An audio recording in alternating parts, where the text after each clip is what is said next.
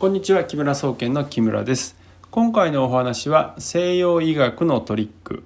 西洋医学に従うと病気になる理由についてお話をしていきたいと思います。まあ、ほとんどの皆さんがですね西洋医学は発達していて私たちはねもっと病気がない世界で生きていけるようになるというふうに思われていると思います。ところが、まあ、私の意見ですけれどもまあ、そんなことはないと皆さんどんどん健康の平均値が落ちてきていて20年前の人よりね、えー、不健康な人が増えちゃってるんですね。なのでこのままいくと、まあ、平均寿命もどんどん下がりますし、えー、健康な人がほとんどいない世界になっていくんじゃないかっていうことで非常にこう危惧している部分があるんですね。で今回はその内容についてお話をしていきたいと思います。西洋医学が発展しているかどうかを見ようと思ったらですね、まあ、いわゆるこう病院に行く人の数が増えたかどうか見ればいいんじゃないかなと思うんですけども、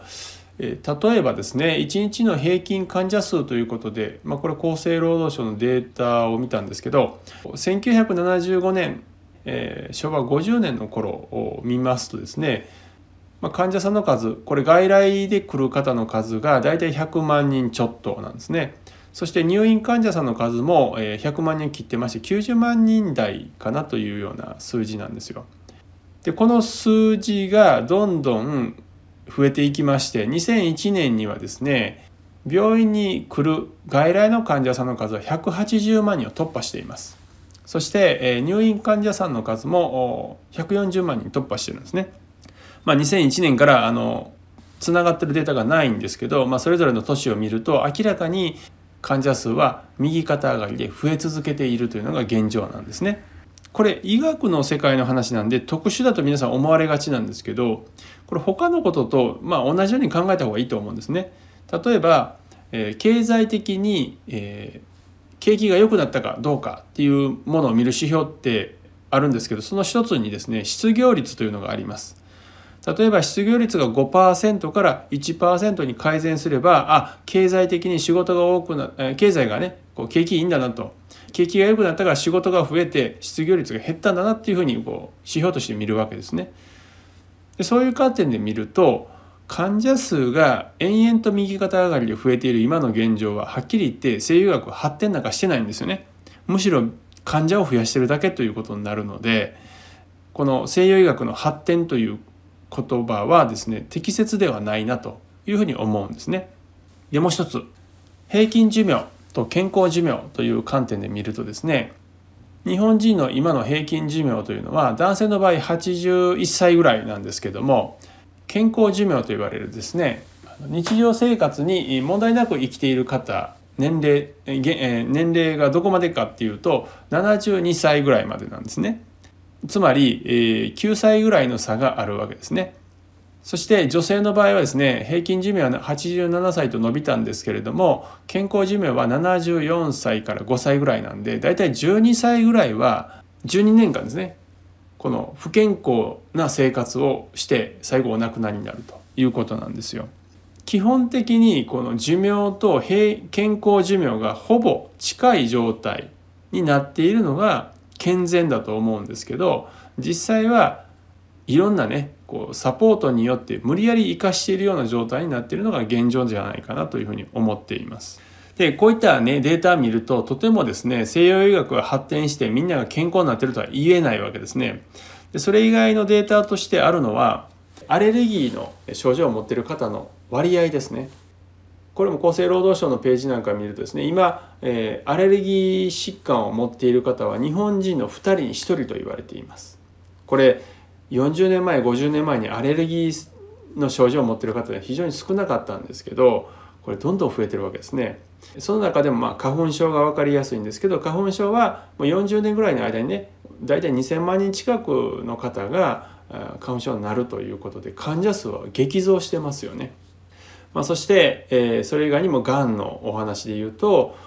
今3人に1人ががんで亡くなって2人に1人はがんになると言われています。昔は老衰で亡くなる方多かったんですけどこれがんで亡くなる方が非常に多くなっている社会なわけですね。でこういった病人が多くなっている。こういう状態になっていることを見て皆さんが疑問に思わないっていうことに対して僕はこうちょっと危機感を覚えるんですよ。このやり方合ってんのって思うわけですよね。で一番その西洋医学の考え方としてちょっとまずいなと思うのは何かっていうと人間本人の免疫力とか自然治癒力はどうやって上げたらいいかっていうことに対して、えー、やり方がないんで方法論がほとんどないんですね。それとあまりそういうことを信じてないってことなんですよ。その代わり患者さんにはねこの薬飲めとかね私が切ってあげるこのいらない部分を取り除いてあげるからっていうような外からアプローチすることばっかりを考えるんですよ。アプローチの仕方としてね一応栄養学というものがあってこういう栄養を取ったらいいよっていう話になるわけなんをされたりするわけですけどじゃあ病院食をねこう栄養バランス考えた食事ですねこれ食べて皆さん元気になるかっていうとかなり怪しいわけですね。例えば病院食皆さんが家で同じように食べた時にどう感じるかって言ったらこんなね味の薄いもうなんか美味しさも感じないもの食べられるかっていう話になるわけですよ。だから退院した方のお話聞くと、ね、とにかく病院食まずかったから普通の食事ができるようになって嬉しいっていうわけですね。でそんなこう理想的なね食事だったら本当は私たちそれ一般の人も食べてねこう健康になっていったらいいはずなんですけど一一般の方々からすると病院食というのはとても食べられないというかこんなもの食べても全然元気にならないし楽しくもないっていう話なわけですよ。単純に栄養だけで話をしてしまうとまあ、私たちの食生活っていうのはそれぞれねこう地域によって違うじゃないですか日本食とかアメリカの食事とかいろいろあるわけですけども、まあ、ある程度その地域に根ざしたものあったものを食べてるわけですよね。少なくとも歴史だけでも見ても2,000年以上私たちは歴史があるわけですし人類の誕生という話でいうとね何百万年も歴史があるでしょうからその間に私たちずっと食べてきて生き残ってきてるっていうこう実績があるわけじゃないですか。ところがこの今西洋医学っていうのはここ100年ぐらいの間ですよね本当に。その間に人間の栄養人間に必要な栄養素はこれとこれでこれでって言ってこう勝手に決めちゃってるわけですよ。でそれでその中でじゃあ今の人間はね、えー、タンパク質が足りないだからプロテインを飲みましょうっていうわけですよ。でもプロテイン今まで人類飲んだことありますかっていう話になるわけですよ。飲まなくてもやってこれましたよねと。なんで飲むのという話ですよね。こういった外部からね入れるっていう方法でまあ食事までもねそのこの栄養を取ったらいいこれはこれがなかったらダメなんだとかって言いますけどでもそういうね栄養素を取らなくてもちゃんと生きれてる人もいるわけですよね。そういった矛盾についてはもう目をつぶってでも私たちはこれがいいと思ってるからこれだけ使いなさい食べなさいっていうわけですよね。こういう外部からねとにかく何か入れるだけっていうのは僕からすると非常に不健全で過保護な親みたいな扱いをしてる過保護な親みたいなことしてるなっていうのが正直な感想です。親がね全部何でも干渉してね子供に「あらこれやったら危険だからダメ、えー、これは私がやってあげる」とかやってるとねじゃあ子供育つかっていうと育たないわけですよ。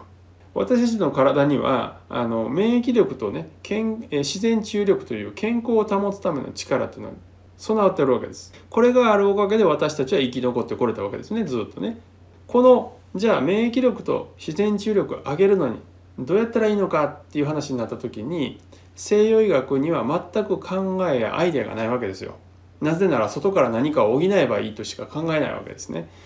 で逆にまあ東洋医学私気候とかあまあ治療やってますけどもそういう観点から言うと東洋医学の場合はずっと人間の免疫力と自然治癒力、まあ、この言葉がね、えー、昔からあったかどうか別にしてその人個人をの能力を上げるにはどうしたらいいのかっていうことでずっとこの気候というものが発展したわけですよ。そして気の流れをよく体の中を流れるこの気の流れをどうやって改善するかっていうことで寒い地方だったら暖かい地方だったら針を打ったらいいとか暖かい地方寒い地方行ったら、お灸を据えたらいいとかね、マッサージをしたらいいんだあんまですよねそういうことをしたらいいんだっていうことで発展してきた技術があるわけですね考え方。東洋医学の場合は本人の能力を上げていくことで健康を維持しようとしますそして病気にならないようにしようとしますこの観点が今の現代人にはすっぽり抜けてしまっているじゃないかなというふうに思うわけですね。まあ、こういう話をするとじゃあストレッチしたらいいんですよねとかじゃあ筋トレしたらいいんですよねって言うんですけど必ずしも正しいわけじゃないんですよ東洋医学から見たら。なぜかっていうと東洋医学っていうのは体に溜まった病気の原因いわゆるこの邪気というものをいかに抜いてそして元気を補うかっていうふうに考えているこれだけしかないんですね考え方として。ところがストレッチとかっていうのは単純に筋肉を伸ばしたらいいっていうとこをやるわけですけどもそれをやったことで邪気がちゃんと抜けてるかどうかっていう話になるわけですよ。でそして、えー、ジムで運動するっていう話になったとしても筋トレするとか話になった時も、えー、じゃあその筋トレは体にとってちょうどいい状態のストレスになってるかっていうことが非常に重要なのにただ単に筋トレすりゃいいって言ってこうずっとやってオーバーワークすると何するかって言ったら筋力をね、えー、筋肉が断裂したりとかね筋肉つきすぎてうまく体が動きませんみたいな話になっちゃって、まあ、おかしな話になっちゃうわけです逆に不健康になっちゃうわけですよね。だからそういったねこう本人の能力を上げることによって健康にしていくのであればこれは必然的にそれがうまくいった場合は病気は減っていくわけですよ。病院に行く必要がそもそもなくなるわけですよ。こういうのが健全な考え方だと私は思ってるんですね。ところが一般的にはもうとにかく病院に行きなさいで高血圧になったらもう一生薬飲みなさいっていうね外部から何か与えて、え、ごまかそうとするやり方が非常にこう主流になっちゃっててでそれって病気治してることにならないですよねっていうのが僕の意見なわけですね。もう一つはあ一番大きく私は違和感を感じるのは西洋医学は常に前の治療法を否定しながら新しいものを生み出していくんですよ。まあ、例えばですけど赤チンっていうのが昔ありましたよね。で赤チンを傷口に塗るというのは昔普通にやられていたことなんですけどこれがものすごい体に良くないということが分かったわけですよ。ある時実験してね。それで、えー、これを塗る赤チンを塗ると傷傷が治りにくい跡が残りやすいということで最悪だということでじゃあやめましょうってなったわけです。でその後、えー、絆創膏を貼るとかそういったような傷口を乾燥させようというやり方になったわけですね。ででもこのやり方をしていても傷の治り方が悪かったりやけどの人に対してね対応がうまくいかなかったりすることがある中で今度湿潤療法というのができたわけですね。これは傷口を潤わせる。つまりえー、人間の体が出す体液をですね拭き取らないようにしてそこに留めるようにしたら傷が早く治ってしかも痛みも少ない、えー、治った後も傷が残らない。ということで出てきたわけですね。常にですよこう人間の体の仕組みは変わらないのに西洋医学は常に真逆のことをやってあこのやり方間違ってるから真逆のことやりますってやってでまた真逆のことであこれ間違ってたらこれやりますって言って発展してるっていうんですけどそれは本当に発展してんですかという話になるわけですよね。人間のね体の仕組みが毎回変わっていくなら真逆の考え方で発展していくというのはありえるかもしれないんですがあくまでそれって西洋医学の世界の人たちが自分たちのやり方があうまくいってないうまくいってるとかって言ってこう言ってるだけで人間の体の仕組みはずっと一緒なわけですよね。で東洋医学の場合は人間に対する考え方っていうのも決まってるわけですよ。先ほど申し上げた邪気がたまると病気になるだから邪気抜きましょうそれと元気を補いましょうこの2つだけです。この2つをどうやったら効率よくできるか効果が高くなるかっていうことばっかり考えていろんな方法を考えてずっと発展してきてるわけですね。でとあのよく言われるのは、えーと、気候ってインチうさくさいですよねとインチキ臭いですねって言われるんですけど世界最古の医学書っていうのは、えー、何が書かれてるかっていうと気候のことが書かれてるんですよね。これは2000年以上前、えー、紀元前からある「皇帝大家」とかっていう本に載ってますけどもえー、その最初の医学書に載ってるのは気候ですよね。気,、えー、気候のまあやり方なんかが載ってたりするわけですけどでそれがずっと歴史的に残ってきて2000数百年も続いてきてるわけですよ連綿と。西洋医学どうなんですかっていうと、まあ、もちろんギリシャ時代からあると言われていますけれども毎回考え方がコロコロコロコロ変わっていって今の考え方になったのはもうここ100年とか150年ぐらいの話ですよ。たかだか100年ちょっとしか歴史がないものと2,000年以上歴史がある東洋医学しかも考え方は一貫して変わらないわけですね。で毎回考え方が変わる西洋医学どっちが信用できんのっていう話になってくるわけですね。まあ、私の場合はもちろんねその西洋医学が完全にダメなものだというふうに捉えてるわけじゃなくて、えーと、西洋医学の得意分野が非常にこう狭い範囲だということを認識していただきたいなと思っているんですよ。どういうことかといえば例えば衛生的な概念菌とかウイルス、まあ、消毒するとかいう概念は西洋医学しかない概念で非常に優れた部分があるので、まあ、ここはあの非常に評価した方がいいポイントだと思うんですね。それと、えー、怪我を治す外科的な技術これも非常に高いですよね。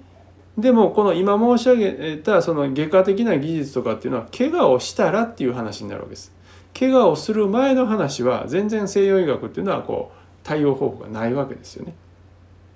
ですからその自分の体の能力を上げるという部分はもう東洋医学の方がはっきり言って2,000年以上歴史があって実績もあるわけですね。だからこちらの方を取り入れて自分で努力するというふうな考え方にした方が病気になりにくいんだろうというふうに僕は思っていますし実際私自身ね西洋医学で全く治らないアレルギー性鼻炎たった3ヶ月でね東洋医学で治ったわけですから6年以上もう行きましたよあの耳鼻科にね。何の効果もない。本当に金だけ払う、えー、不愉快な目に遭うだけですよ。で何の効果もない。で、えー、片や自分でね一生懸命努力したら3ヶ月ぐらいでこのアレルギー性鼻炎がもうみるみる改善してでおまけにねあの集中力とか上がったんで学校の成績も上がりました。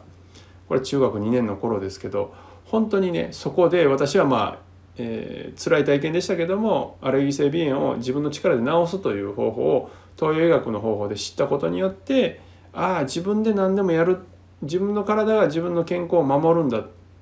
ていうことに気づかされたわけですね。まあ、それで、えー、おかげさまで今そういった治療する仕事もやっているわけですけども、まあ、そういう私の方から見た場合西洋医学に全部依存して何でもかんでもね薬もらったりしたら治るなんていうことは絶対思わない方がいいと思っているんですよ。例えばですね、えー、高血圧だと診断された場合お医者さんは薬を出しますよね。ところが薬、えー、この薬一生飲めっていうんですね。そんな話あります？人間の体ちょっと不具合出ました。じゃあこれ薬飲んでください。で飲んで飲むのは分かりましたと。でもこれ一時的に飲んで良くなったらもういいですよっていう話だったら分かるんですけど高血圧の薬は飲み始めたらずっと飲まないといけませんって言うんですよ。嘘ですよこんなのね。だって指もみとか、えー、気候のやり方があってそれやってもらうと皆さん血圧下がったり、えー、正常値に戻るから薬やめた人何人もいますからね。こういうその考え方が西洋医学では一度飲み始めた薬やめやめられないずっと飲まないといけないとかね、えー、今度その薬飲んでて調子が悪くなってきたらじゃあ今度胃薬飲みましょうとかね。他の薬がくっついてくる。でこれ雪だるま式にどんどんどんどんこう薬が増えていってでその薬に依存する体ができていって中毒症状みたいになっていくわけですね。でこういう生き方をしていたら絶対病気になるに決まってるじゃない。っていうのが僕の考え方。というか結論なんですね。だからやっぱりこう皆さん他の人に頼りたく病気になるとね他の人に頼りたくなるのは分かるんですがそういったこう外部依存することをやっぱ増やしていくとどうしてもどんどん病気になるリスクは上がっていくので実際にねその介護施設にいる方なんか見たら分かると思うんですけど介護施設入るまではちゃんと外を歩いて散歩できてた人がね介護施設入ったら数ヶ月でもうね車椅子とか寝たきりになってしまうわけですよ。これは西洋医学の要するに考え方で進めていくと結局どんどん過保護だから本人を弱らして寝たきりにまで持っていってしまうこれ悪意はないんですよ悪意はないんだけどただ、えー、本人に努力を促さないせいで、えー、結局本人の体はどんどん衰えていくわけですよだからすごい速さで調子を崩して悪くなっていくっていうことなわけですねはいまとめますとですね私たちには免疫力とか自然治癒力という健康を保つための仕組みが備わっていますで本来はこちらを上げるために努力を惜しまずにやるべきなんですね。でこれはもう東洋医学側の考えですね。自助努力ということです。ところが今の世の中っていうのは西洋医学いわゆるこうお医者さんに何かしてもらったら病気を治るというような他者に依存するような考え方が非常にこう状態化してます。でなおかつお医者さんたちも薬を飲まないと年を取ったら薬を飲まないと生きてられないっていうような考え方になってしまっています。でこういう流れでいくとですねどんどん皆さん病薬に依存するし体調は悪くなるしその慢性的なね症状まあ、アレルギー疾患とかねそういうものをずっと持ったような生き方をせざるを得なくなっていくわけですよ。だから西洋医学に従っていくとどんどんね病気のになる方へ病気になる方へね連れて行かれてしまうっていうことをね自覚していただきたいなと思います。じゃあそれをね解決するのにどうしたらいいのかっていうとなるべく病院に行かないで済むように自分の体をね健康に維持する努力をする必要があると思います。そのために何をやったらいいかっていうとサプリメントを飲むとかプロテイン飲むとかそんなね外から何か入れるような小ずるい話じゃなくてちゃんと自分で指を揉むとかあるいは気候をやるとかいうね自助努力をするべきだというふうに思っています。まあ、もう私自身はですねあの気候の感覚でいろんな方ね状態見ていますけれどもどんどんどんどん皆さんの体が不健康になっていってるのは身にしみて感じています。ですから同じ年代の私と同じ年代の、ね、人がね何十年か前にまでね60歳超えてからなるような症状にね40代でなっちゃうとかこんなことが今実際に起こってきているので、まあ、皆さん病気になりたくなかったら、まあ、それこそ薬を飲まないような生活をね、えー、するという自助努力がね非常に必要になってくると思います。もし、えー、気候をやってみようと思われる方はね私どもでも楽心ヒーリングというえ簡単に誰でもできる気候法をねお伝えしておりますので、まあ、そちらご覧ページご覧いただいてねセミナーにご参加いただければと思います。最後までお聴きいただきありがとうございました。それではまた次回お会いしましょう。